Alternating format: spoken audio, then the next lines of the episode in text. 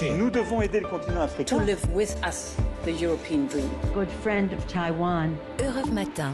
6h52, très bon début de journée sur Europe 1. La revue de presse internationale nous emmène d'abord au Japon. Bonjour Bernard Delattre. Bonjour. Le mondial au Qatar se taille une belle place à la une des journaux japonais qui ont trouvé là leur nouveau héros. L'équipe nationale de football, les Samurai Blue, qui ont donc battu les quadruples champions du monde allemands, un exploit historique, énorme pour les quotidiens sportifs Gendai et Nikan Sportsu. Le Mainichi espère que cela donnera un coup de pouce au ballon rond qui dans l'archipel peine face au sport roi, le baseball. Pour preuve, seuls 20 millions de Japonais se disent fans de foot contre 40 millions il y a 10 ans. Les matchs tenus à huis clos pendant deux ans en raison de la pandémie ont accéléré la désaffection du grand public pour ce sport.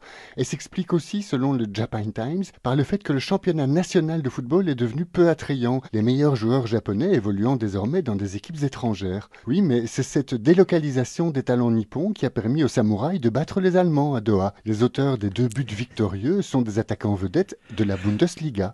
On traverse la mer de Chine pour retrouver Sébastien de Belzic à Pékin. Sébastien, les gros titres de la presse chinoise.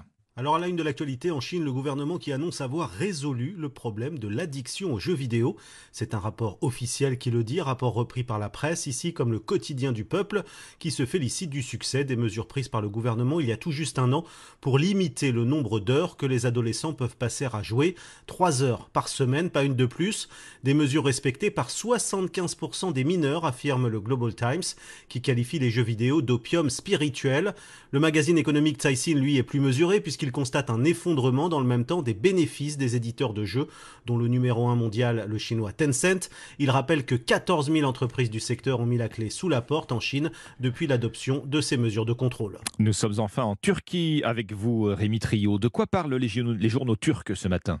De l'offensive terrestre dans le nord de la Syrie annoncée par le président Erdogan, Ankara a déclenché une opération militaire contre le PKK, le Parti des travailleurs du Kurdistan, en représailles à l'attentat d'Istanbul du 13 novembre que la Turquie impute au PKK malgré le démenti de l'organisation. Hürriyet cite le chef de l'État, les bombardements ne sont qu'un début, nous interviendrons au sol le moment venu. Nous prenons ces menaces au sérieux, admet Mazloum Abdi, le commandant des FDS, une proche du PKK, à moins qu'il n'y ait un effort de la part des États-Unis et de la Russie pour dissuader la Turquie, ils passeront à l'offensive, estime le commandant kurde dans un entretien à Al Monitor, alors que le média Turkey Recap rapporte que des mouvements de troupes sont observés à la frontière. Merci Rémi Trio, merci à nos correspondants.